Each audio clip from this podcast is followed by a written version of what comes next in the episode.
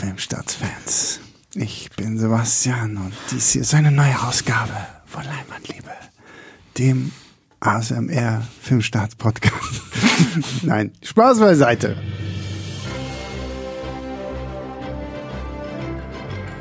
Hallo äh, Kinofans und herzlich willkommen zu einer neuen Ausgabe von Leinwandliebe. Den Rest kennt ihr schon. Ich bin wie immer nicht alleine. Mir gegenüber sitzt die Traumstimme dieses Podcasts, die dieses Intro wahrscheinlich viel besser ins Mikro hätte hauchen können. Nämlich Stefan. Hallo Stefan. Hallo. Und äh, natürlich die wahre Traumstimme Pascal. Hallo. Hallo. Und äh, Vorwarnung da draußen, es wird ziemlich sexy in diesem Podcast. Wow. Weil, gut, wer die Überschrift gelesen hat, weiß, worum es geht. Es ist immer so blöd, so sich Ja. hier im Podcast anzuteasern, so, "Hm, wir sprechen über Magic Mike 3, Magic Mike's Last Dance. Ähm, ja, darüber genau reden wir.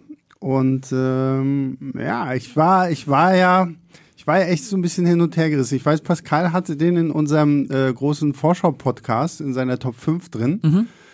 Da glaube ich, musste ich ja das erste Mal gestehen, dass ich noch nie einen Magic Mike-Film gesehen habe. Was, ähm, Mhm. Was mir wehtat. Ein, was ein Affront war für Pascal. Ja. Woraufhin ich zwei Tage später, wie es sich für meinen guten Filmdealer des Vertrauens gehört, auf einmal zwei Blu-rays auf meinem Tisch liegen hatte, mit Magic Mike 1 und 2. Mhm. Und ich dachte mir, okay, bevor wir den Ausflug zu Magic Mike 3 machen, lasst uns kurz darüber reden, sollte man Magic 1 und 2 mal gesehen haben? Ist das eh nur irgendwie die Pimmelparade mit irgendwie strippenden Leuten und wozu gucke ich mir das an? Ist das schon halber Porno oder ist das tatsächlich irgendwie Kunst. was, was, was mit äh, Substanz? Ähm, ja, was ist der Magic Mike? Ähm, für mich persönlich? für mich persönlich eine ganz, ganz besondere Zeit tatsächlich. Oh. Ich habe zu Als der Zeit, ja, ich habe zu der Zeit im Kino gearbeitet ähm, und ich bin, glaube ich, noch nie so stark mit besoffenen Frauenhorden konfrontiert worden, die sehr anzüglich und touchy auch teilweise waren, ähm, die man dann zum Platz führen musste und so weiter. Das war schon Das, das kenne ich nur aus meinen Zeiten, wo ich sehr viel mit der Bahn gefahren bin und wenn dann da irgend so ein Junggesellinnenabschied oder äh, ältere Damen, die sich irgendwie, keine Ahnung, jetzt gerade mal eine Woche Urlaub haben, Ja. die sind schon beim vierten Prosecco waren, wenn du dann vorbeigegangen bist, hallo, möchtest du dich nicht hier hinsetzen? Die, die Stimmung war tatsächlich da die ganze Zeit bei diesen Vorführungen. Die waren auch proppevoll. Also wirklich, äh, Magic Mike 1 damals war was Besonderes, glaube ich. Na, man muss ja auch sagen, ich habe ja mal geguckt, nachdem ich den ersten geschaut habe, der erste hat irgendwie ein Budget von sieben Millionen Dollar gehabt und hat halt 170 Millionen eingespielt, Ja, ja. so. Also, dass da die Kinos voll waren, Ja. ist ja offensichtlich klar. Und ich meine, man denkt jetzt, zumindest war immer so meine Denke, weswegen ich die Filme eigentlich auch nie irgendwie angerührt habe, so, okay, gut, männliche Stripper, die halt männliche Stripper-Sachen tun. Und da bin ich jetzt nicht zwingend das Zielpublikum so, weil m, gut, also weiß nicht, wenn wir den Film Magic Nikki nennen würden, keine Ahnung, und es wären halt auf einmal Stripperinnen, würde ich vielleicht eher sagen, so, oh, geh ich mal ins Kino, ne? Ähm, ja, ich weiß, Ferkel. Unmöglich. Pfui, Sebastian. Kannst du sowas nur sagen? ähm, jetzt habe ich den geguckt und war ja tatsächlich mehr als positiv von diesem Film überrascht von Steven Soderbergh, ähm, wo es ja wirklich neben dem Strippen ja auch so um diese Männerfreundschaften geht. Also wir haben ja Magic Mike, der bei, wie heißt es, Exquisite, äh, glaube ich, auftritt, ein also Stripclub geführt von Dallas, gespielt von Matthew McConaughey. Alright. Alright, alright, alright. Und äh, Mike trifft irgendwann den jungen Adam, Alex Pettif, äh, Genau. Pettifer? Pettifer, ne? genau, den, der dann nur Kid genannt wird. Genau, der nur Kid genannt wird und führt ihn quasi so ein bisschen in diese Branche ein und äh, bringt ihn dann da halt auch irgendwie zum Tanzen und verdient halt gutes Geld und so. Und ich war erstaunt, so dass gerade dieser erste Film halt wirklich auch so diese Männerfreundschaft irgendwie einfach ist. So, so die ja jetzt nichts Sexuelles oder so an sich hat. Ne? Genau, ist eigentlich auch ein äh, dramaturgisch ein sehr klassischer Film. Einfach auch, äh, kann man auch, keine Ahnung, wenn man jetzt irgendwie Gangsterfilme nimmt, äh, ein junger Mann lernt einen Typ kennen und wird dann Ah. so in dieses Milieu eingeführt. Äh, nach diesem Prinzip funktioniert ja auch Magic Mike irgendwie. Es gibt dann ja auch Good, Goodfellas mit Strippern. Genau, es ist ja auch irgendwie eine Rise and Fall Geschichte dann noch dazu. Irgendwann kommen die Drogen dazu. Äh, es wird alles sehr problematisch und Magic Mike möchte ja eigentlich auch raus. Der hat ja einen, hat ja eigentlich auch einen Traum äh, von irgendwelchen äh, Müllmöbeln vom Strand, Ja. die er da bauen möchte. Äh, Hey, aber ganz ehrlich, als ich die Möbel gesehen habe, habe ich mir gedacht, ja, verkauf die hier in Berlin. Ja. Die gehen weg für. du bist reich, du bist ja, reich. Ja, dann Ja. brauchst du nicht mehr an Strippen denken. Ja. Und äh, ja, es ist wirklich äh, ein sehr, sehr klassischer Film, kann man sagen. Das heißt nicht, dass er schlecht ist, weil der ist hervorragend inszeniert, ist Steven Soderbergh. Äh, da gibt's einige geniale Kamerafahrten, wie ich fand. Äh, und man muss natürlich auch sagen, ähm, die Tanzszenen sind absolut spektakulär. Die Krass, sind ja, äh, ich meine, gut, Channing Tatum kommt ja aus Genau. dem Tanzfilmbereich auch. Ich meine, für alle, die es noch nicht wissen, das Ganze basiert ja irgendwo auch so ein bisschen auf seinen Erfahrungen als männlicher Stripper. Ja. Ähm, ist So. das jetzt Ironie oder? Nee, ich wusste es Ach tatsächlich so, ne, nicht. okay. Ich dachte, Das ist so halb biografisch, ne? Ja, genau, weil ich dachte, das wäre so allgemein bekannt, weil ich, das ist so das Einzige, woran ich mich noch erinnern kann, als dieser Film halt damals kommt, äh, ins Kino kam, war halt immer so dieses so, oh, Channing Tatum hat quasi, das ist so sein Leben, so irgendwie so, so halb, weil er wohl auch, bevor er dann wirklich irgendwie so ein bisschen in Hollywood Fuß gefasst hat, sich tatsächlich auch mit Strippen so ein bisschen verdingt hat. Ich ne? habe mir tatsächlich die ganze Zeit immer die Frage gestellt, ob er das sich für den Film antrainiert hatte, aber, aber danke, dass du es jetzt. Er hat ja auch, glaube ich, auch eine Tanzausbildung, das merkt man ja einfach. ja, wie na, hat, wie, wie hießen denn diese Tanzfilme? Ähm, Step Up. Step Up, ja genau. da- Und äh, bei mir war es auch noch so, äh, als äh, Magic Mike ins Kino gekommen ist, war das für mich auch noch mal so ein Film, der mir Channing Tatum auch noch mal näher gebracht hat.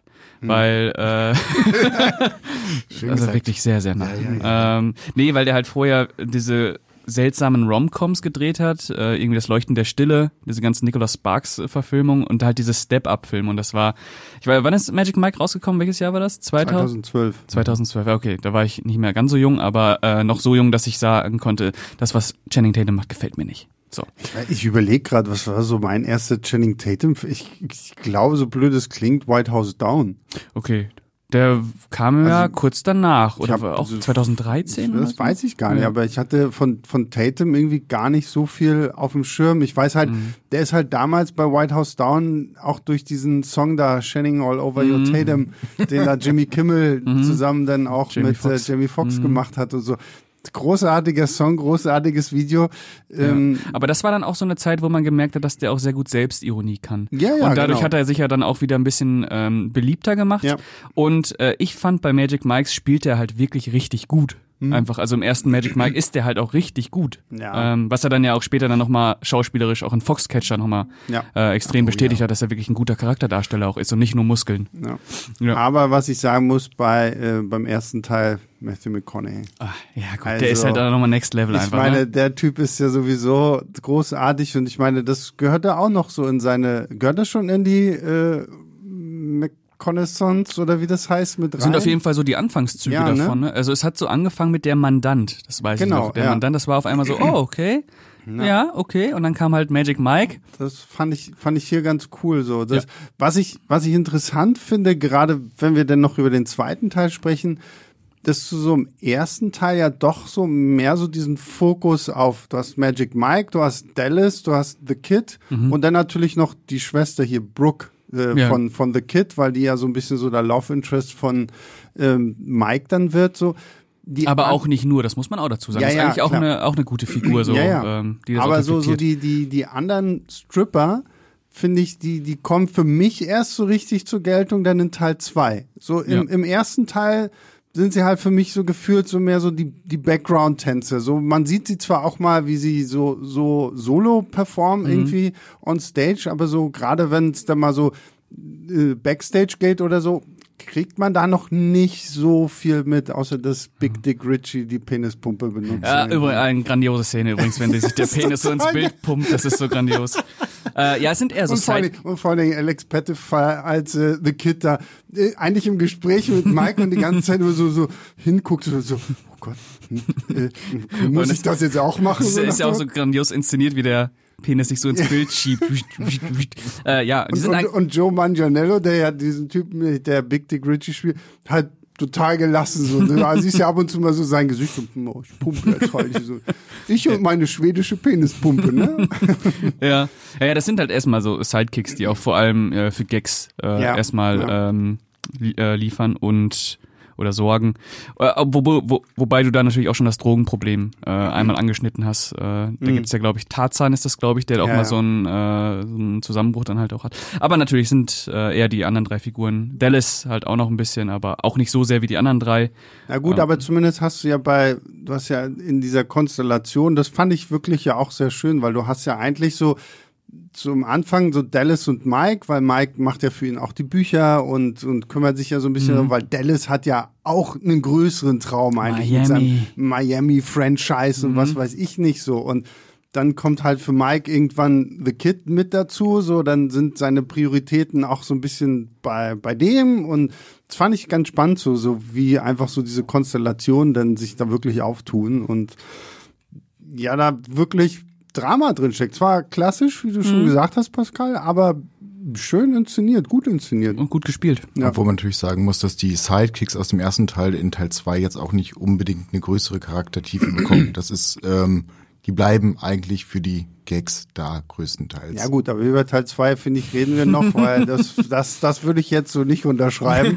Ja. ähm, da, dafür sind sie mir in Teil 2 dann, also werden sie zumindest eher zu Charakteren, Ja, wo ich mir ja, ja. merke, wo ich erkenne, so okay. Sind jetzt keine super komplexen Figuren. Genau. Ja, gut. Aber wir können ja auch über Teil 2 reden. Ja, genau. Ja, dann ähm, reden wir über Teil 2, der ja nach einem gigantischen Erfolg von Teil 1 ja quasi Fakt war. Also wie gesagt, wenn ich einen Film mache, der 7 Millionen kostet und er spielt 170 wieder ein, dann macht man da eine Fortsetzung zu. Ne? Und ähm, ein bisschen plump in der ähm, Art und Weise, wie das Ganze ähm, ausgelöst wird, wie ich finde, weil irgendwie so The Kid und Dallas, da wird halt irgendwie gesagt, ja, die sind jetzt in Macau, die haben da irgendwie einen Club, die die die chillen darum und hat eine Liebschaft aus dem ersten Teil, ja, du hast, ach, du hast hier einen Heiratsantrag gemacht. Oh nein, und sie hat Nein gesagt. Oh, ja, hm, ja, die ist also auch nicht da. Na gut, so, dann, dann, dann war's das jetzt. So, er hat zwar irgendwie dann sein, sein Business da, wo er ein bisschen die Möbel macht so und äh, wird dann unter einem sehr schäbigen Vorwand äh, Ja. wieder zu seinen zu seinen Jungs gelockt, die dann sagen so, ah, Roadtrip, Stripper Ja, Roadtrip, weil noch. wir müssen ein letztes Mal auftreten bei der krassen Stripper Convention, hast du nicht gesehen und wir wollen das noch einmal machen, so komm so letzte letzte Fahrt mit den Jungs Genau. so. Und das ist eigentlich der Film. So, und dann gibt's halt so Etappen, Genau. wo man mal für eine einsame, traurige äh, Tankstellenkassiererin tanzt. Das ist eine großartige Brillant, Szene. tolle Szene, ja. Großartige Szene. Dann gibt's noch halt so zwischendurch irgendwie so einen neuen Stripclub hier, wo Jada Pinkett Smith dann Genau. irgendwie mal so auftaucht. ist noch bei irgendwelchen Muttis. genau, noch bei irgendwelchen Muttis. Und da muss ich sagen, so, das war für mich so ein bisschen American Pie für für Erwachsenere Mhm, so so weil so das das könnte auch die Story von so einem American Pie Film Oder sein. halt auch dem Todd Phillips Film, dem Roadtrip-Film, ne? Stimmt, ja, Der- genau, Der, ja. Ähm, ist ja auch da. ähm, Mhm. so einfach so ein bisschen so der sexy Roadtrip so und so hier gibt's dann halt ein bisschen hier was und da was und der ist auf seine Art und Weise halt wirklich irgendwie plump ist nicht mehr ganz so finde ich so charakterstark wie der erste das gebe ich dir durchaus ja, äh, ja. Stefan aber ich finde so auf die Art und Weise, wie halt so diese Gruppe von Typen, die da jetzt halt Ja. in diesem komischen Van dann da irgendwie durch die Gegend fahren, fand ich den wahnsinnig charmant und Sehr charmant. äh, Ist er auch. ist Ja, auch ja, ja, teilweise einfach sehr viel lustiger natürlich als äh, Teil 1. ja. Und wie, wie gesagt, was ich halt finde, du hast halt trotzdem so bei bestimmten Charakteren so ein bisschen mehr gesehen, was so ihre Träume und Wünsche sind, allein dadurch, dass sie ja dann ihre Performance so umstellen und so, so an die Wünsche anpassen. Verstehe mich nicht falsch. Also es gibt da halt tatsächlich hat jede, jede Figur einen Charakterzug Hm. quasi, auf den sie dann ein bisschen reduziert wird und was dann nachher auch ausgelebt wird bei dieser großen Bühnenshow, aber es sind halt wirklich keine komplexen Figuren. Nein, also, natürlich. Nein, nein. All, jeder kriegt irgendwie so ein minimales Problem mit. Also Big Dick Rick sucht dann halt ähm, ein, eine Frau, die zu ihm passt. Oh, das hast du, hast du aber sehr schön formuliert. Und er findet sie ja auch. Spoiler, sie ja. auch, Ah, Ist das nicht romantisch? Andy McDowell ist das, glaube ich. ne? ja, genau. Er sucht seinen Glasslipper. Ja, ja. Naja, also das, was ich an dem halt so charmant finde, dass der sich halt so von jedem erzählerischen Ballast einfach löst und einfach so sich treiben lässt. Komplett, treiben so durch komplett. komplett, einfach so, äh, ist einfach auch so ein Hangout-Movie irgendwie. ja. äh, und die Tanzszenen sind natürlich noch mal besser als im ersten Teil, finde ich. Es ist noch mal grandioser. Äh, allein schon der erste Tanz von ähm, Magic Mike bei sich da in dem äh, in der Schweißerkammer, Ja. äh, wo er dann noch merkt, ah, das Feuer ist noch da, das Feuer ist noch da. Ja, da, muss, da musste ich irgendwie so ein bisschen an die äh, Scheunenszene bei Footloose denken, so wenn Kevin Bacon da auch in dieser oder Lagerhalle oder wo auch Ja. immer er da so seinen wilden Tanz macht, so, aber ja, der Magic. Ich habe immer nur die ganze Zeit Angst gehabt, dass er sich nicht irgendwo an der Kreissäge schneidet oder. Und ich muss sagen, der zweite Teil ist auf eine sehr angenehme Weise vulgär. Also Ja. der traut sich tatsächlich so sehr Der ist offen nicht mit, geschmacklos. Genau, genau, der traut sich offen mit dem Thema Sexualität umzugehen, ohne halt wirklich ins Geschmacklose oder auch in derbe Witze die ganze Zeit irgendwie reinzufallen. Ich weiß gar nicht, ob das beim ersten äh, Teil oder beim zweiten Teil auf dem Poster stand. Da stand auf jeden Fall, Sexismus ist keine Einbahnstraße. wow.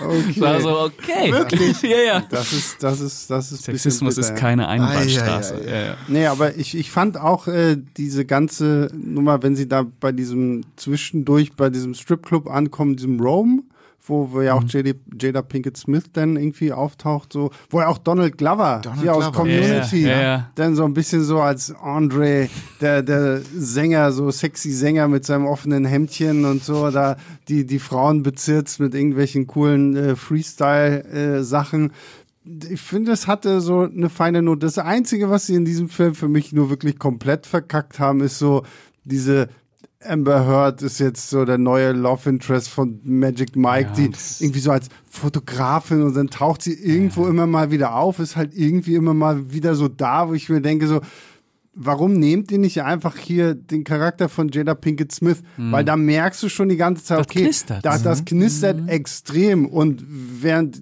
wenn Amber Heard da auftaucht, denke ich mir so, könnte die vielleicht auch zu jung für dich sein? Kann- Kannst du mal ID-Check machen? So? so, weiß nicht, das hat für mich nie funktioniert. Da hat Ja. äh, das viel besser geklappt. Ja, Amber Heard ist halt auch keine sonderlich charismatische Darstellerin, das kommt halt auch noch dazu. Wobei ich äh, natürlich am Ende, wenn sie von Magic Mike da so rumgeschleudert wird, äh, das hat natürlich dann wieder was, aber das liegt natürlich nicht an ihr. Ähm, ja, mit, mit, äh, mit Jada Pinkett Smith wäre es wahrscheinlich nochmal eine andere Ebene gewesen, weil sie sorgt ja auch dafür, dass er dann da tanzt, letztlich, Genau. ne? Äh, Genau, und er haut dann ja auch so richtig einen raus dann. Der letzte Tanz im zweiten Teil, ich habe den ja gestern erst gesehen. Der ist tatsächlich übrigens erstaunlich ähm, akrobatisch, fast schon gewalttätig. Also ich, ich eigentlich müsste man sich vorher dehnen, bevor man von Magic Mike da rumgeschleudert wird, Ja. weil man sich sonst garantiert irgendwas reißt. 100 Ja, ja, ja. Das fand ich auch so. So das Finale von Teil 2 ist ja dann wirklich so diese große Show. Der einzige, wo ich, als ich das geguckt habe, Kevin Nash. Tarzan. Ja. Das ist, das ist irgend so ein, so ein alter Ex-Wrestler. Ja. ähm, der, der tauchte halt immer mal wieder so im ersten Teil so ein bisschen auf. Da, und hier hast du jetzt natürlich in Teil 2 das Problem, dass jeder der Jungs halt so ein Solo-Teil abbekommt. Ja, der ist so scheiße von ihm. Und, und Kevin Nash kann sich halt wirklich überhaupt nicht bewegen. Ja. Ich glaube, der kann nicht mal irgendwie richtig die Knie beugen. der macht doch irgendwas Und mit, des- der, mit der Leinwand da. und oder? deswegen macht er einen so auf italienischer äh, Maler und dann kommt halt eine Frau aus dem Publikum, die er dann da malen soll. Und das Einzige, was er eigentlich die ganze Zeit macht, ist in seinem komischen Samtumhang, der so ein bisschen an diesen Umhang von Elvis erinnert, den Elvis in späteren Jahren dann Ja. so getragen hat, da so ein bisschen so durch die Gegend zu fliegen und so hu hu hu zu machen.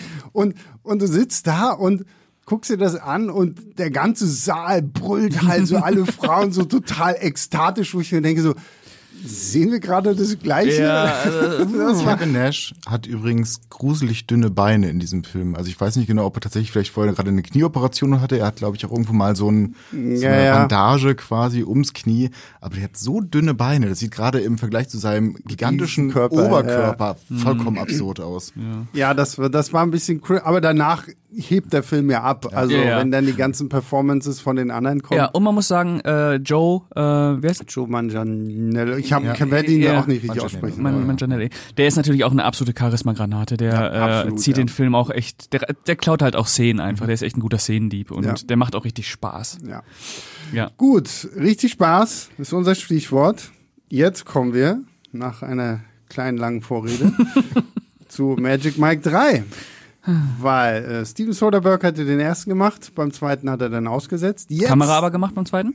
Ach echt, okay, siehst du, ah, wieder was dazugelernt. sogar, glaube ich, auch geschnitten. Ähm, jetzt ist er wieder auch als äh, Regisseur zurück Juhu. und ähm, liefert uns Magic Mikes Last Dance. Mike ist mittlerweile irgendwie als Kellner unterwegs und kellnert halt bei irgendeinem äh, Event, wo es um irgend so ein, keine Ahnung, Spenden für Ja, Wale irgendwas oder Charity, irgendwie sowas, irgend so ein so. Charity-Event, ähm, da halt Getränke austeilt und trifft auf Max. Die äh, äh, große Selma Hayek, Mhm. die hier eine äh, Frau in, in Trauer spielt, weil sie sich irgendwie gerade von ihrem Mann trennt und alle lästern irgendwie hinter ihrem Rücken über sie und dann gibt's einen kurzen, witzigen Moment, wo das Mädel aus Teil 1, für das Mike mal ähm, gestrippt hat, ähm, hier als äh, junge Frau dann wieder kommt und sagt, erkenne ich dich nicht? Warst du nicht mal früher Polizist? Und dann gibt's im Film auch nochmal die Rückblende. Und ich verrate das jetzt nur, weil ich glaube, es ist im zweiten Trailer auch irgendwie schon zu ja, sehen. ja. Da haben sie das mit drin. Ja. Und diese junge Dame verrät Max offensichtlich so nach dem Motto, hier, dein, dein Bartender, der, der kann noch ein bisschen Kann mehr. auch shaken. Der kann, Der kann richtig was, shaken. Der kann was, richtig was shaken. Und daraufhin ähm, kauft sich die gute Max halt einen Lapdance von Mike, der ziemlich, der ziemlich lang ist, der sie ziemlich viel kostet, der in diesem Fall sogar mit Happy End für sie endet. Ja. Und, äh, Und den ich auch wirklich richtig gut fand. Äh, Kommen wir muss- gleich muss, drauf muss zu ich, Das schon mal hier schon mal gesagt. Ähm, weil ich fand den nicht ganz so, aber okay, da kommen wir gleich drauf zu sprechen. Auf jeden Fall, nachdem Max und äh, Mike halt diese wundervolle Nacht und diesen wundervollen Tanz zusammen hatten, schlägt sie ihm vor, komm doch mit mir nach London.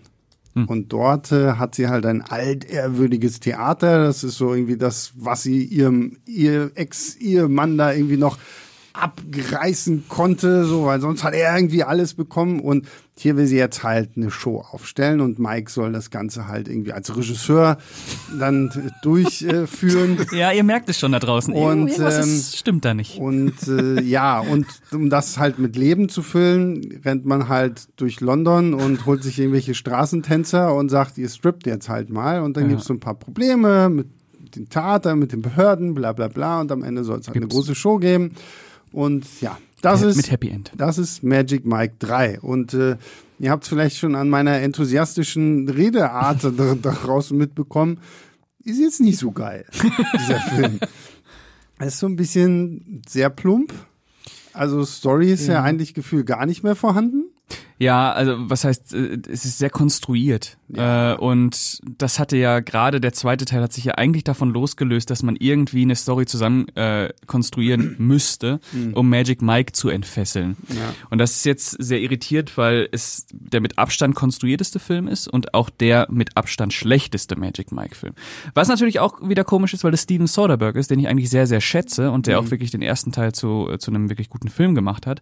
Aber äh, ja, also äh, ich, also ich weiß ja noch, ich bin aus dem Kino rausgekommen und habe zu euch gesagt, ja, der war doch jetzt nicht so schlecht, war doch in Ordnung. Und dann war ich so zu Hause und dann habe ich meiner Freundin von dem Film erzählt, so ein bisschen, und da ist es mir dann so ein bisschen irgendwie, auf einmal hat es mir so gedämmert. Also, dass ich da so erzähle, das ist nicht so schön irgendwie. Und der ist wirklich so ein Film mal wieder gewesen, der bei mir stetig gefallen ist. Ja.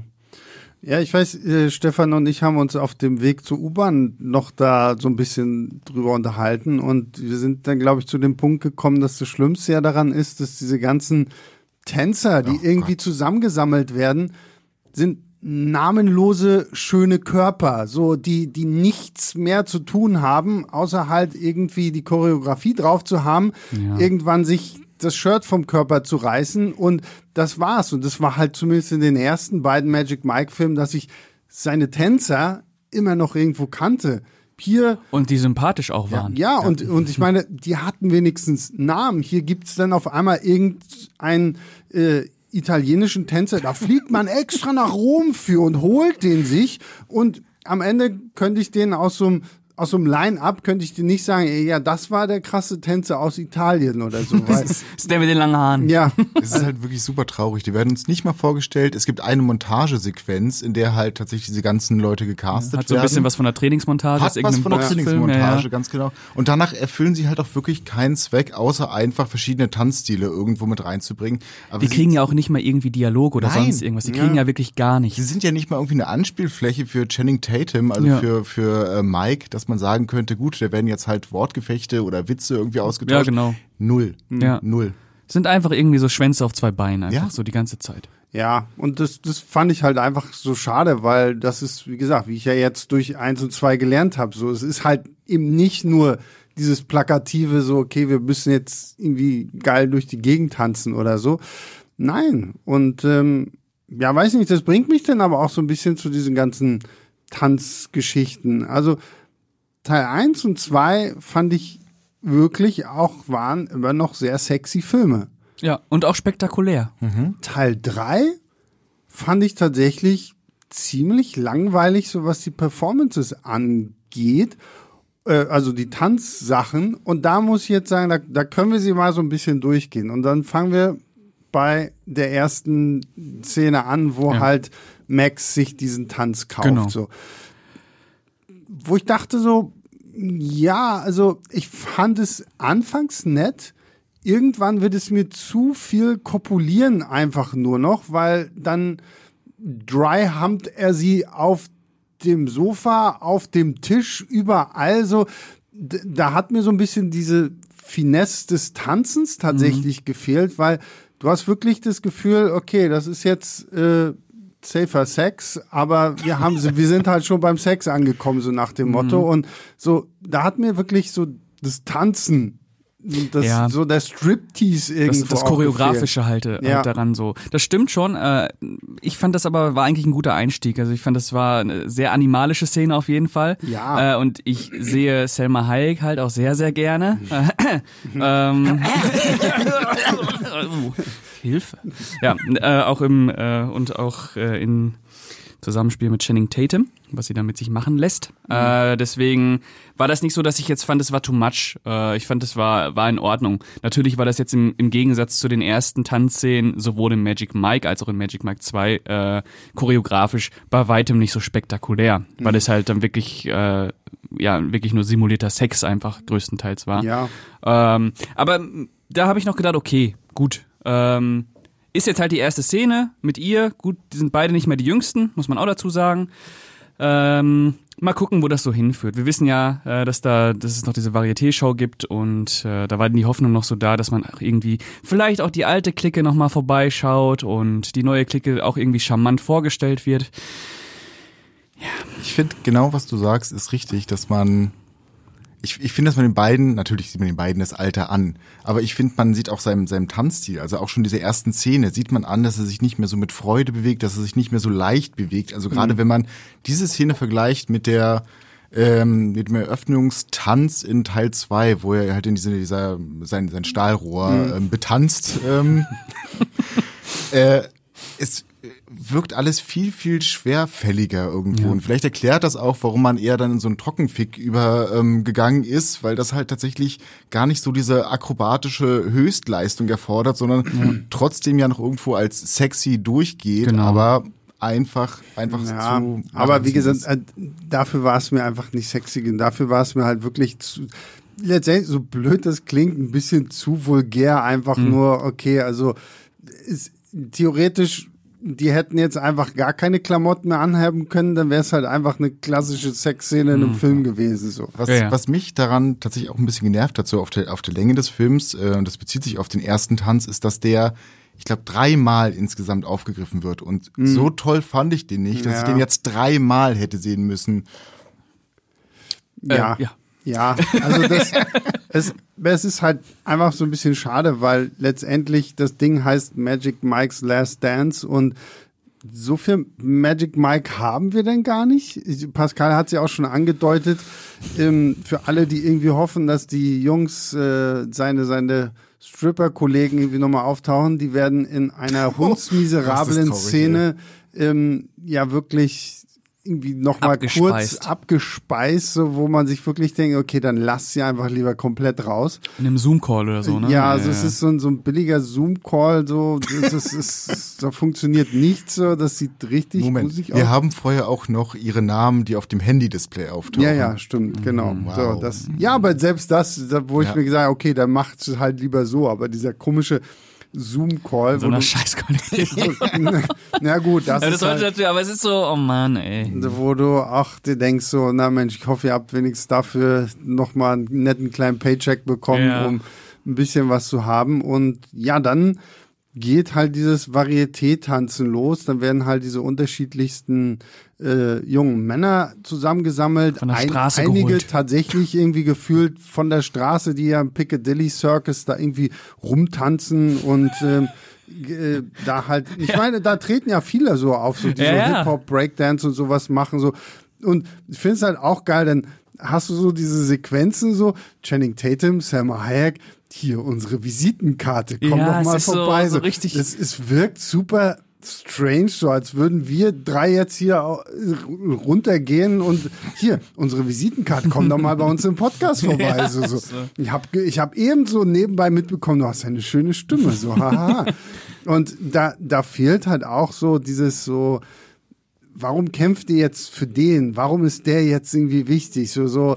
Ja, weil es halt auch so super random wirkt. Es wirkt einfach so, die gehen auf die Straße und der erst, die Erstbesten werden halt so weggekastet. Die können ja auch alle, alle tanzen. Das Ja, steht ja klar. außer Frage. Auch dieser Italiener mit den langen Haaren, der da irgendwann eingeflogen Ja. wird, der kann ja auch tanzen. Ja. Aber es muss halt mehr sein, damit man auch wirklich Bock darauf hat, diesen Leuten dabei zu, äh, diese Leute dabei zu begleiten, wie sie ihren großen Traum irgendwie verwirklichen wollen. Und ganz ehrlich, es ist einem so scheißegal, ob am Ende ist- diese ja. Show kommt oder nicht. Ja, gut, am Ende kommt diese Show. Da haben wir dann halt auch so ein bisschen so ein paar nette Einlagen, aber wo ich mir auch gedacht habe, okay, es ist aber jetzt halt wirklich eine reine Show-Show. Und klar, das kann man jetzt wieder so ein bisschen als Meta ansehen, weil letztendlich hat Magic Mike ja selbst auch in der realen Welt dann dafür gesorgt, dass es so eine Magic Mike Shows gegeben hat. Jetzt greift der Film sowas hier quasi wieder auf, aber weiß nicht, mir hatte letztendlich irgendwie echt so ein bisschen so, also da war selbst diese große Massensequenz im Finale von äh, Teil 2 irgendwie emotionaler und mitreißender, weil sie zumindest auch immer eine Frau aus dem Publikum halt so als das Objekt hatten, was sie dann so anspielen. Hier hüpfen die halt die ganze Zeit irgendwie von der Treppe runter und wieder hoch und so fand ich halt irgendwie einfach Es langweilig. geht halt in diesem, diesem Film auch tatsächlich um nichts. Also es Ja. ist schon geklärt irgendwie, dass diese Aufführung auf lange Sicht äh, nicht, nicht stattfinden kann. Ähm, es, es geht nicht darum, irgendwie Geld einzuspielen, irgendjemand zu retten, sondern es geht tatsächlich einfach nur darum, dass halt diese Show jetzt noch einmal aufgeführt wird. Es ist vollkommen Fürs egal. Ego. Fürs Ego, genau. Ja, ja, Es ja. ist wirklich egal. Ja, und dadurch ist es halt auch ein äh, überraschend spießiger Film irgendwie geworden. Ähm, und ganz ehrlich, so die Chemie zwischen Selma Hayek und Channing Tatum, weiß ich nicht. Welche Chemie? Weiß ich Welche nicht, Chemie? ja. Also Ich ich weiß, ich weiß, das ist sehr lustig. Ähm, hier äh, Melanie, unsere äh, Social Media äh, Chefin, die hat den Film ja auch irgendwie auf der Filmwoche München. Filmwoche Mhm. München gesehen. Und ich weiß, sie kam jetzt dann am Montag, kam sie dann wieder ins Büro und dann hörte ich auch nur so, ah, das, da ist ja gar nichts so, nicht wahr, so in den Augen irgendwie so, dass, wenn die sich da angucken, so, da, da spürt man nichts. Und ich dachte so, okay, krass, krass, krass. Dann habe ich mir diesen Film angeguckt und gesagt, ja, man spürt wirklich nichts wirklich von dieser Chemie. So, Ja. es soll ja dann auch so, ist ja ist so ein bisschen geht's ja dann auch so in diese typischen Rom-Com-Klischees. Ja, sie, sie verlieben sich, sie finden sich beide irgendwie geil, aber na, nee, wir wollen jetzt erstmal businesslike bleiben, so und mm, und dann. Ja, aber dann ach, möchte sie doch ein bisschen mehr. Und er sagt, nein. Und, ah, und das, ist, das ist so diese üblichen Stolpersteine, die dann halt in jeder beliebigen Rom-Com halt dann irgendwie vorkommen, so, ich mir denke so, ja, kommt schon so. Ja, also man hätte das natürlich auch einfach äh, charmanter umsetzen können, ein bisschen, ein bisschen virtuoser, was man eigentlich auch von Steven Soderbergh hätte erwarten können. Weil Ja. wenn man ehrlich ist, der erste Teil ist jetzt auch nicht sonderlich äh, clever oder sonst irgendwas. Aber Nein, der ist halt einfach nicht. gut gemacht, Ja. gut erzählt, gute Charaktere, gute Tänze und äh, ja, Channing Tatum ist halt irgendwie auch sehr blass in diesem Film, was natürlich auch einfach dem Umstand geschuldet ist, dass er kaum was zu tun hat. Ich glaube, er war auch nie der spannendste Charakter in seinen Filmen. Ja, wobei er ja, äh, ich finde ja, dass er im ersten Teil wirklich auch eine eine, spannende Figur mit einer guten Präsenz ist.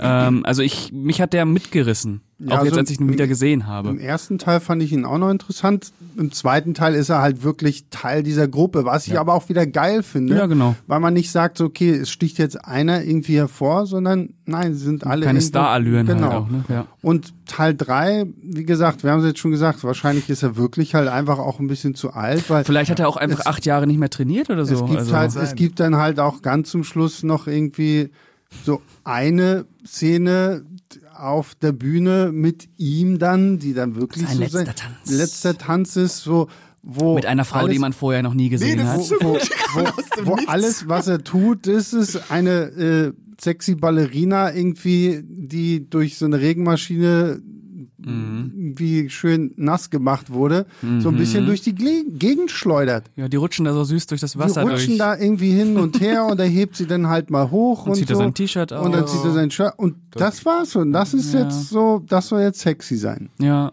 Zwischendurch planschen sie noch so ein bisschen wie Genau. Fische. ja. Aber die, die, die, die Sahnekirsche, nee, die, die, die Kirsche auf der Sahne dieses tollen Films ist ja die Chutzpe, die ein Steven Soderbergh hat. Denn dieser Film fängt mit einem Voice-Over an. mit einem sehr, sehr schwerfällig ernst gemeintem, sehr seriösen Voice-Over eines jungen Mädchens, die uns in die Geschichte des Tanzes einführt und uns die Psychologie des Tanzes erklären möchte.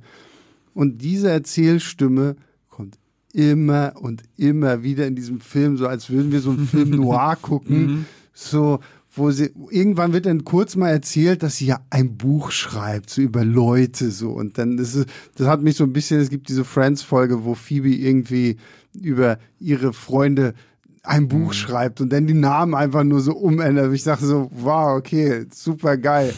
und und hier, so dieses Voice-Over. Muss man vielleicht sagen, ist die Tochter von. Ist die äh, Tochter von Seth- Max oder was irgendwie- Hyde, ja. ja, so ein, so ein äh, altkluges äh, Mädel. Ja, äh, da halt auch nicht schön geschrieben, ehrlich gesagt, so als, als Kindercharakter irgendwie Ja, so, weiß nicht. Irgendwie ein bisschen schwierig. Äh, aber der Anfang hat natürlich dann eine nette Ironie, wenn dieses schwere Voice-Over kommt, dann sieht man halt da. Magic Mike stehen so und du denkst dir, hm, Ich finde, wenn es beim Anfang belassen wurde. genau, das wäre ein guter Ja, Einstieg ja. gewesen. Guter Ja, ja. Einstieg Aber es kommt halt gewesen, immer ja. wieder und dadurch wirkt es dann so sehr deplatziert, sehr gewollt auch äh, und ja, halt auch lächerlich. Vielleicht wollte das auch so, keine versucht Ahnung. halt dem Film so, so einen künstlerischen, philosophischen Anstrich Ja. etwas zu Vielleicht geben. war das auch ironisch gemeint, keine Ahnung. Bei Steven Soderbergh vielleicht. kann ich mir alles vorstellen. Ist das jetzt wieder der Punkt, wo wir sagen müssen, vielleicht haben wir den Film nicht verstanden Vielleicht über, einen, über einen Stripper, der eine Varieté-Show aufbauen Vielleicht haben wir das? Voice-Over nicht verstanden. Also, ja, es ist halt einfach schade so, weil am Ende des Tages denkst du dir, okay, diesen Film hätte jetzt auch kein Mensch gebraucht. Wenn wir einfach bei eins und zwei geblieben wären, dann wäre es Ja. eine schöne, nette Sache gewesen. Oder es hätte einfach einen anderen Ansatz gebraucht, weil äh, theoretisch ist dieses Varieté-Ding ja äh, erstmal netter Gedanke. Ne, es ist ja erstmal, okay, jetzt wird's wirklich, jetzt wird's wirklich mal zur Kunst erhoben, das, was die da machen. Das ist ja eigentlich auch wirklich Kunst, diese, ist ja eine Körperkunst, was die machen. Das ist ja, ist ja gar kein dreckiges Handwerk oder sonst. Es ist ja sehr, sehr beeindruckend, wie die sich bewegen. äh, es hat ja großen Schauwert und es äh, braucht viel Disziplin, viel Arbeit steckt dahinter. Und das jetzt mal auf so einer entsprechenden Bühne gewürdigt zu bekommen. Aber so ist es ja nicht. Ja, ich frage mich auch, wäre es irgendwie besser geworden, wenn man vielleicht wirklich auf die Figur, wenn man vielleicht so jemand wie Matthew McConaughey nochmal wieder gekriegt hätte. Seine Zeit in Um- Macau. Na, das nicht unbedingt, aber vielleicht so kommt er irgendwie runtergebrochen wieder zurück und will irgendwie nochmal halt irgendwie so wenigstens seinen alten Laden wieder aufmachen und braucht jetzt Ja. halt irgendwie Mike und weil dann finde ich, vielleicht hätte man dann auch eher noch die alten da wieder mit reinbringen können, um vielleicht auch zu sagen, ja, okay, wir merken alle, ah, scheiße, wir sind eigentlich zu alt für diesen Job, wo jetzt müssen wir irgendwie loslegen und uns Mhm. irgendwie neue Talente suchen, um dann halt so ein bisschen so den, Achtung, Staffelstab zu übergeben. Ähm, weiß ich nicht, also das hätte ich Er auch. hätte die Sache auf jeden Fall runder gemacht. Ja. Ne? Also das wäre natürlich jetzt auch nicht, also das müssen wir ja eh sagen, also ist ja auch kein Vorwurf, es wäre jetzt auch nicht sonderlich clever oder sonst irgendwas gewesen, muss es ja auch nicht sein. Aber es hätte die Magic Mike, äh, die Magic Mike Saga. Ja, äh, äh, ja vor allen Dingen ist, gemacht. ist halt, es wirkt ja halt, wie du schon zum Anfang super konstruiert, so, so okay, ich bin auf einem Charity-Event und eine reiche, traurige, einsame Frau will mir halt irgendwie 60.000 Dollar für einen Lapdance geben, Tanz so nach mich. dem Motto, so, ja, also, Ja. Im Endeffekt fühlt sich doch der gesamte Film halt losgelöst von diesem Universum an und macht tatsächlich auch eine Menge kaputt, indem er am Anfang ja schon sagt, dass er sein Business verloren hat, also das, was er aufgebaut hat in den ersten beiden Teilen, wofür er auch gekämpft hat, gerade Ja. im ersten Teil seinen Traum zu verwirklichen, der ist jetzt halt einfach im Arsch und der fängt wieder ganz, ganz von vorne an. Und das ist eigentlich auch kein, kein schönes Ende oder keine schöne Neuerzählung dieser Figur. Dann sollte man eigentlich nach dem zweiten Teil aufhören und sagen, ey, das ist, das reicht. Das ist alles. Genau, weil der Punkt, wo sie am Ende vom zweiten Teil waren, wäre ja auch ein Ding gewesen, wo man sagen könnte, okay, bleibt so. Ja. So behalten wir euch gerne in Erinnerung. Ja. ja, Stattdessen holt man da halt diesen, diesen typischen Trick raus, dass man halt bekannte und etablierte Figuren einfach in ein neues Setting setzt und also die als auf Kreuzfahrtschiff, äh, aufs Kreuzfahrtschiff packt oder halt in ein anderes Land und sie da dann nochmal den, den gleichen Quatsch erleben Ja, nochmal das gleiche einfach. Ich genau. muss auch Nur schlechter. gestehen, ich habe die Figur von Selma Hayeks Chauffeur, Butler, Oh Gott. irgendwie nie so richtig verstanden. So, Auch, also so, auch groß Sidekick-mäßig erstmal angelegt, Ja. der so die dummen Sprüche bringt, aber Der ist aus äh, Prinz von Bel Air geklaut. ja, Jeffrey. Jeffrey, Mhm. ich hab, musste ohnehin dran, die ganze Zeit dran denken, dass das irgendwie so ein bisschen Prinz von Bel Air Vibe hat, wie, Ja, äh, weil es hat- Channing Tatum ja auch so völlig äh, Genau. fremd eigentlich in dieser ja. distinguierten äh, englischen äh, Welt ist, äh, auch so ein bisschen äh, Es hat- salopp darum läuft, Ja. äh, wie, wie Will halt auch. Es hat wirklich so ein Das bisschen, ist Stimmt, vollkommen ja, richtig. Das ja. hat eigentlich so Sitcom-Vibes fast Ja. schon. Auch mit diesem Voice-Over quasi. Jede Episode wird dann eingeführt mit so einem Ja. Voice-Over. Oh Gott. Aber ich finde, wenn sie das gewollt hätten, dann hätten sie wesentlich mehr auf Humor setzen Ja. müssen. Ja, das ich stimmt. meine, es gibt eine, die einzige Sequenz, wo ich gelacht habe, ist, wenn sie halt eine Dame von irgendeiner Behörde so ein bisschen bezirzen müssen. Da gibt es eine sehr, sehr schöne Im Bus. Ja, die ist sehr gut, Sequenz ja. im Bus, Ja. Wo ich mir gedacht habe, okay. weil da ist der Film ist- das einzige Mal wirklich spielerisch. Ja. Mhm. Ne? Und ähm, das hat funktioniert, aber ja, stimmt, so es ist wirklich Prince of Bel Air ähm, In in, London. London Ja, London. mit vielen nackten Sie machen doch auch gar nichts aus dem Setting. Du bist da in diesem Theater die ganze Zeit. Ich weiß nicht, wie das hieß. Rattigan? Red, Red Cage? Redigan? Redigan, Redigan glaube ich. Redigan, ja. Redigan, ja. Ich, ich muss ja auch schon sagen, also sowas kann ich schon mittlerweile nicht mehr sehen. Wir haben diese Sequenz so, was, Miami oder Florida, keine Ahnung, wo das anfängt. Und dann, wir gehen nach London. Und dann wird hier so, so wie so archivbildmäßig Ja. so diese London-Sequenz abgespult. Das fängt dann natürlich London Bridge, oh, London Eye, Big, Big Ben, Ben, ja. oh, House Bus. of Parliament und hier der Doppeldeckerbus. Oh, hier eine coole Telefonzelle, wo ich mir denke, wirklich Steven Soderbergh? Also mittlerweile, also je mehr wir über diesen Film reden, desto mehr frage ich mich, okay, soll das wirklich pure Ironie sein so? Aber also Keine Ahnung. ich- Weiß Vielleicht ich, hat er also, auch keinen Bock drauf gehabt. ich weiß es auch nicht. Nur ein also, bisschen Geld machen mal Allein wieder. so dieses so, wir sind jetzt in es hat sich angefühlt wie bei jeder billigen Sitcom-Serie, wo man halt so ein bisschen ähm, Stock-Footage zusammenpackt, so, wo man halt nicht nochmal extra drehen muss, um zu sagen, so, ja, okay, jetzt sind wir in London. Huhu. Also, Aber, aber das haben wir jetzt auch festgestellt, dass diese Sitcom-Tropen da echt einfach komplett bedient werden. Also Ja. Das ist wirklich Mhm. Prinz von Bel Air einfach.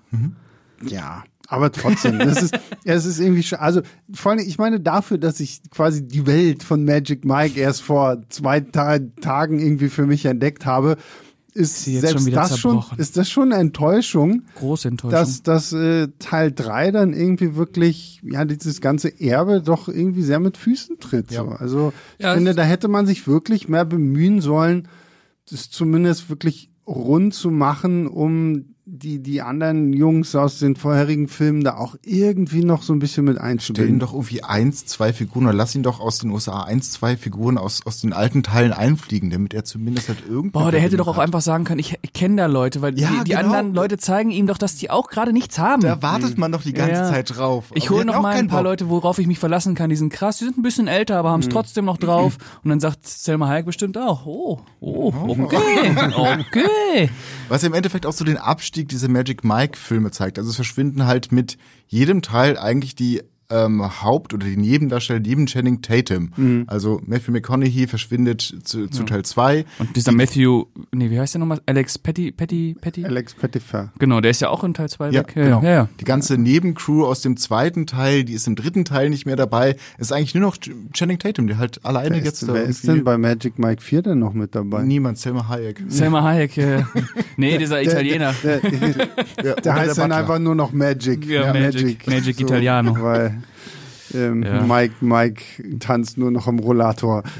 Ja. Irgendwie Aber äh, gutes, gute, gutes Stichwort, Magic Mike 4. Aber bitte nicht. Äh, weiß ich nicht. Also könnte natürlich wieder ein großer Erfolg werden. Der wird ja wahrscheinlich auch wieder nicht viel gekostet haben, wie jeder Steven Soderbergh-Film. Äh, außer, glaube ich, die Ocean-Filme, die waren ein bisschen teurer, aber ansonsten sind das ja immer so maximal 10 Millionen.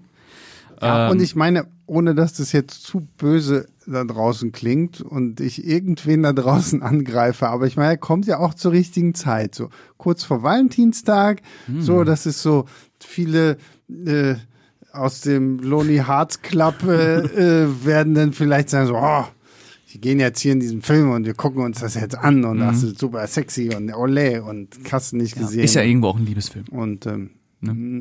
ne.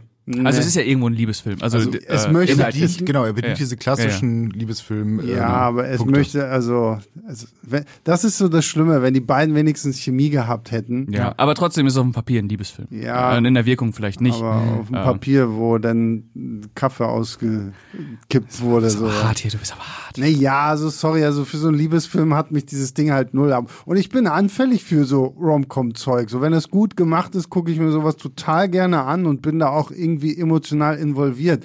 Die hätten beide nicht weniger attraktiv irgendwie in ihrem Zusammenspiel für mich sein können. So auch diese große äh, Zusammenkunft in einem großen Happy End, so ich denke so, ah, okay, wow, geil, so jetzt, jetzt hat er sie ja doch noch umgekriegt. So, Jo, uh, endlich Wahnsinn. sesshaft. Ja, also ich denke so, ah gut, jetzt hat und ich finde, das unter, unterspült auch so ein bisschen so dieses Ganze, was ja gerade auch, finde ich, so der erste Teil hatte, so dieses, der American Dream, so ich arbeite mich hoch und ich komme dann irgendwann zu meinem, Bes so was ist jetzt so? Ja, ich finde mir eine, eine reiche Scheidungsfrau. Ja, und, wirklich. Und, und, der gibt ja, je, jegliche Unabhängigkeit auf einfach. ja, und, er ist jetzt und in London. Sagt jetzt, Er okay, sagt ja auch wirklich, ich mache einen Monat lang alles, was du willst Ja. irgendwie. Ja.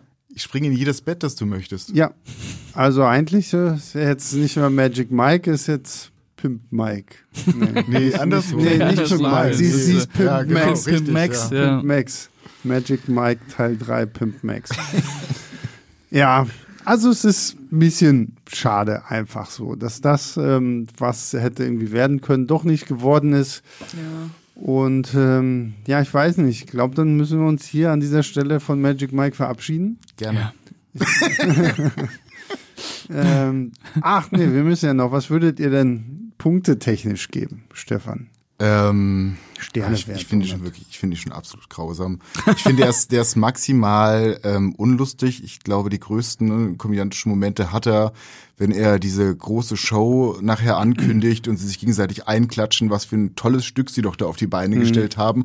Und dann ist es halt so eine lächerliche Nummernrevue, die ungefähr drei Minuten tatsächlich irgendeine Handlung besitzt und danach einfach nur noch random Tanzszenen aneinandergereiht sind.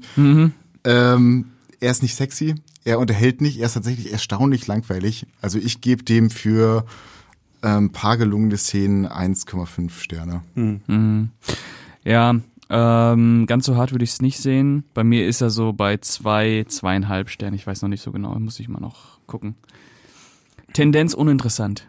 Ja, Tendenz uninteressant ist für mich leider auch irgendwie so anderthalb bis zwei. Ich, ah, ich weiß nicht. Also, nee, eigentlich, der hat, der hat zu sehr wehgetan, so, in, so, das, das war, das, nee, ich glaube, ich glaube, ich schließe mich Stefan an. Anderthalb ist so, weil ich meine, am Ende sitzt du mal da und sagst so, ja, also wenn euch die ersten beiden Filme gefallen haben, dann könnte euch der hier auch. Das Nee. kann ich nicht mal sagen, das Nein. kann ich nicht mal bringen. Ich würde lieber sagen so, okay, also wenn ihr die ersten beiden mochtet, stellt euch lieber darauf ein, genau das nicht zu bekommen, so, ne? Also das ist, weiß ich nicht, also da, da hat für mich leider auch viel zu wenig funktioniert, als dass ich das irgendwie gut finden würde. Wenn wir jetzt über eine Fortsetzung noch nachdenken, also was ich mir sehr gut vorstellen könnte, wäre ein Magic Mike ähm, The Next irgendwas, wo The er Next dann Generation. ganz genau Next Generation. Wo er tatsächlich als Mentor irgendwie auftritt und dann Ja. wirklich eine, eine frische junge Crew irgendwie versucht, ihr eigenes Strip-Lokal hochzuziehen. Mhm. Ja, aber wir müssen ja jetzt gepitcht. auch müssen ja jetzt modern sein. Es wird ja dann wahrscheinlich auch eine Frauencrew. Ja, Ne?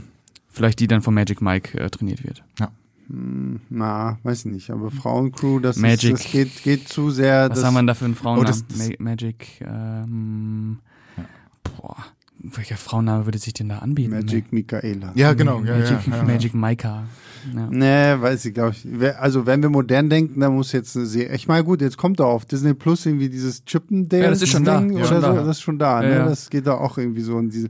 Ich weiß, Ja. das ist sehr lustig, weil ich habe ja, weil ich hatte ja Pascal versprochen, dass wenn ich die Filme gucke, dass ich auch auf Insta eine Story mache. Mm. Und äh, ganz viele, irgendwer hatte mir dann auch geschrieben, so, oh, jetzt bist du ja bereit für die Chippendale-Serie. Ich so, so, ja, weiß ich noch nicht so. Aber Ja, die wobei die Serie ja eher diesen Kriminalfall dahinter behandelt. Ja, ja, äh, dieses, äh, diesen Skandal, ja. ja. klingt aber wahrscheinlich auch interessanter als Magic Mike 3. Äh, ja, wahrscheinlich schon. wahrscheinlich schon, ja. Gut, ja, dann sind wir, glaube ich, durch. Es sei denn, irgendjemand hat noch irgendwas. Ich überlege auch gerade, aber ich glaube, wir haben alles gesagt, was über Zum Magic, Film ja. Was man über Magic Mike 3 sagen kann. Mhm. Ja, dann, Stefan, vielen lieben Dank, dass du heute hier warst. Gerne. Pascal, wie immer, ein Fest. Sehr gerne. Und äh, es war auch ein Fest mit euch da draußen. Ähm, nächste Woche, was machen wir denn nächste Woche? Nächste Woche machen wir Ant-Man 3.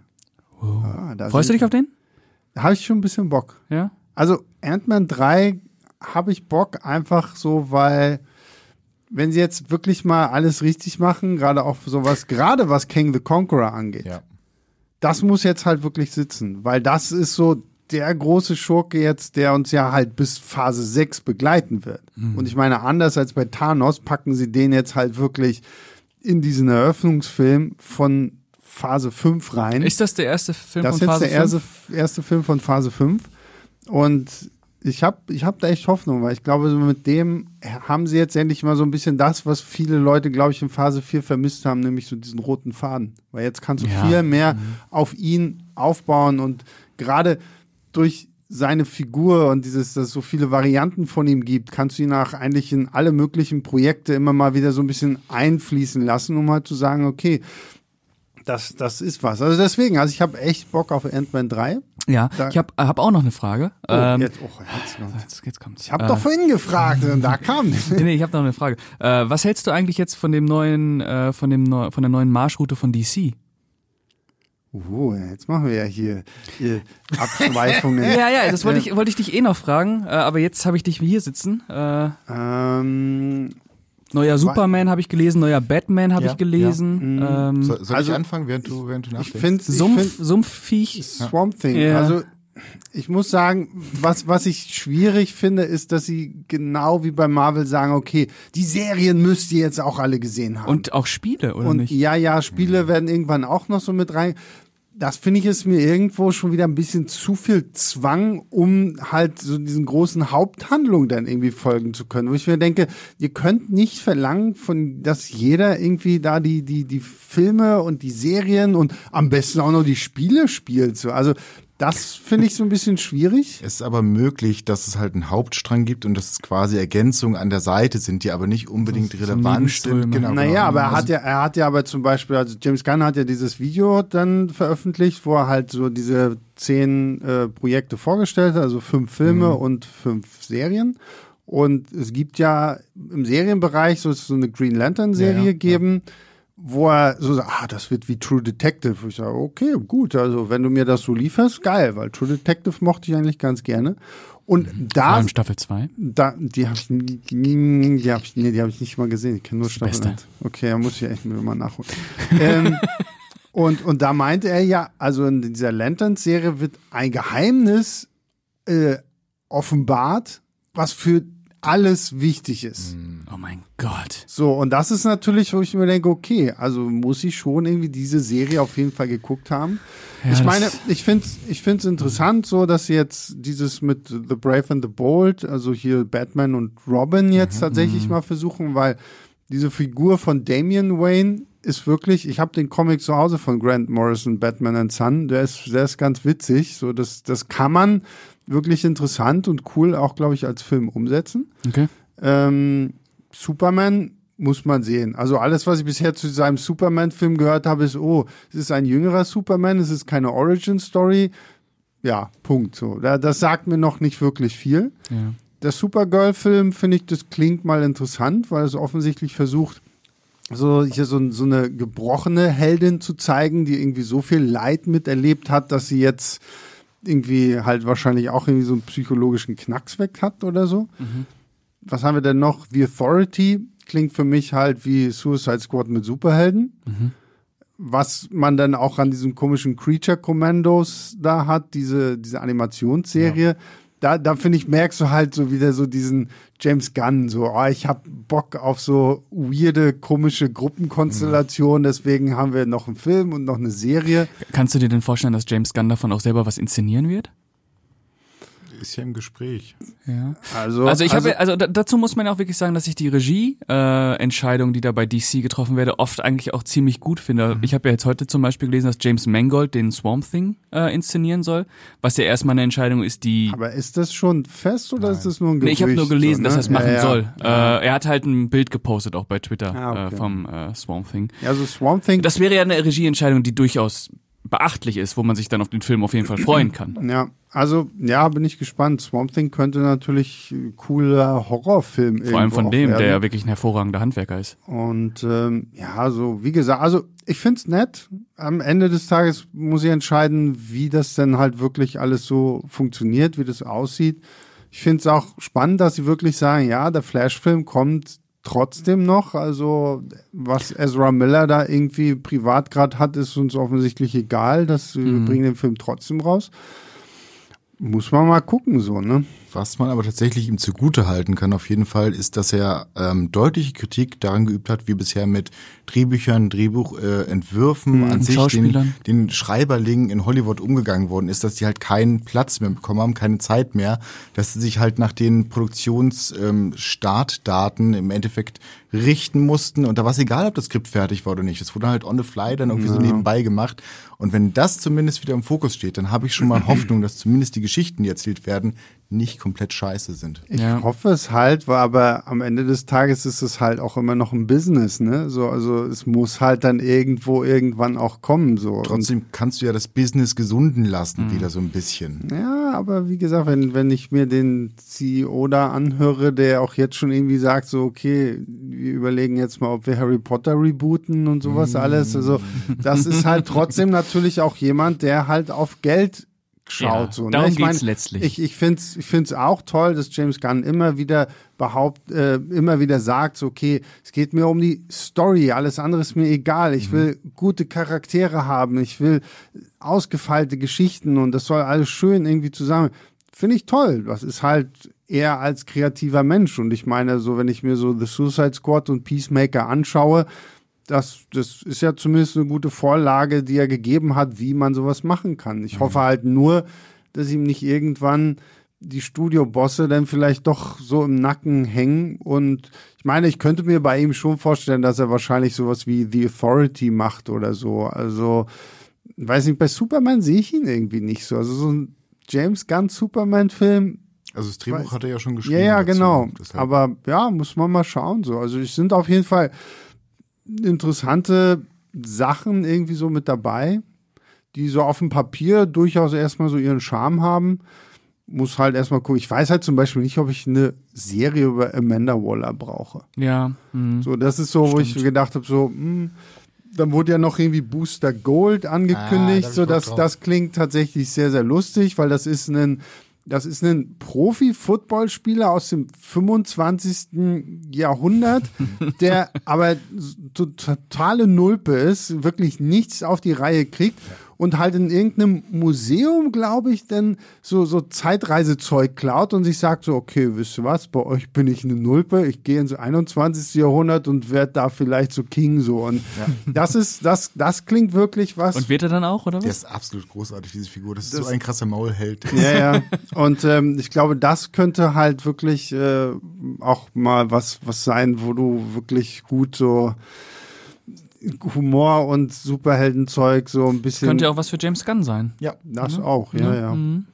Also, ja, von daher muss man mal schauen, so, ne? Also, Wäre, wäre ja irgendwie schade, wenn er so bei DC jetzt so eingebunden ist und aber nichts mehr inszenieren würde. Weil gerade. Nee, ich denke mal, das würde er sich schon rausnehmen Ja. und zu sagen, okay, ich will halt trotzdem auch noch immer irgendwie was Filme machen. drehen, ich meine, ja. die wollen ja, ich meine, 2025 soll ja Superman dann schon ins Kino kommen, Ja. 11. Juli. Aber ob er sich Superman schnappt?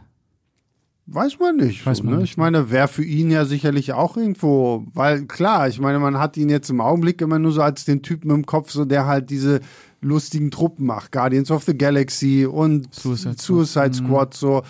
Wenn er mir jetzt irgendwie so einen, so einen guten Superman-Film vorlegt, Batman. so, warum nicht? So, oder auch Ja. Batman. Und ich Wobei, meine, da, da ist ja jetzt auch dann wieder so, dass The Batman von Matt Reeves trotzdem auch nebenbei weiterläuft. Genau, das haben sie jetzt Elseworlds genannt. Das gibt's ja in den Comics Ja. auch schon so, diese Elseworlds-Geschichten. Da gibt's ja zum Beispiel, keine Ahnung, was wäre passiert, wenn äh, Clark, äh, wenn Superman nicht in den USA, sondern in der Sowjetunion aufgewachsen wäre. Ah, Und ähm, keine Ahnung, was wäre passiert, wenn wenn Bruce Wayne irgendwie zu einem Vampir geworden wäre oder irgendwie so. Also das, das, das hat, ähm, das hat DC ja sehr, sehr gerne, sehr, sehr viel ausgekostet. Gibt's ja echt so das verrückteste Zeug, Batman versus Judge Dredd und keine Ahnung was, geil. irgendwie sowas alles. Und dass sie jetzt zumindest sagen, okay, sowas wie The Batman und Joker 2 f- geht weiter.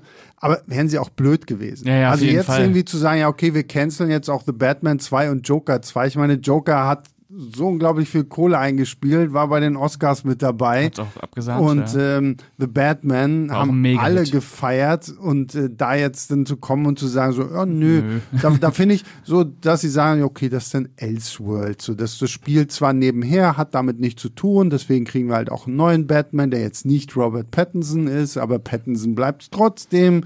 So, ja, gut. Kann man machen. Es hat zumindest jetzt einen klaren Namen bekommen, dadurch Genau. hört auch diese ganze Fragerei auf, ob die jetzt irgendwie Ob, das, Kanon ja, sind. Ob irgendwann Robert Pattinson auch mal da auftritt. Genau, so. Ja, genau, ja, ja, ja. weil das Clever ist, gemacht. Ja, Ja, ja, ist gut, auch. ist gut. Ja. Schön. Gut. Haben wir deine Fragen, haben wir deine Fragen beantwortet, Ja, zur Pascal? vollen Zufriedenheit. Vielen Dank. Sehr schön, sehr schön. Okay, wie sind wir hier gelandet? Ant-Man 3. Ja, okay, gut. Mhm. Ähm, Verabschiedung. also Jungs, nochmal, vielen Dank. Sehr gerne. Und äh, ja, wie gesagt, größter Dank geht an euch da draußen. Äh, wenn ihr Lob, Kritik, Anmerkungen habt, äh, schreibt eine Mail an leinwandliebertfilmstarts.de. Bewertet uns, wenn ihr könnt, wollt, mögt bei Spotify, Apple Podcast App, wo auch immer. Wir müssten auch wieder bei Apple Podcasts äh, zu hören sein, weil es gab wohl irgendwie mit äh, irgendwelchen unserem Anbieter ein kleines technisches Problem, aber ich hoffe, dass ihr das jetzt alle wieder hört und ähm, ich sag nur Codewort Schwelli. Ja. Schwelli. Ne? Ähm, Wenn ihr jetzt nicht wisst, was das ist, dann habt ihr wahrscheinlich einen unserer besten Podcasts überhaupt verpasst. Deswegen holt ihn nach. Ja, den purpurnen Schwellkörper. Genau. Und ähm, ja, dann hören wir uns nächste Woche wieder. Dann zu Ant-Man 3. Bis dann. Macht's gut. Ciao, ciao.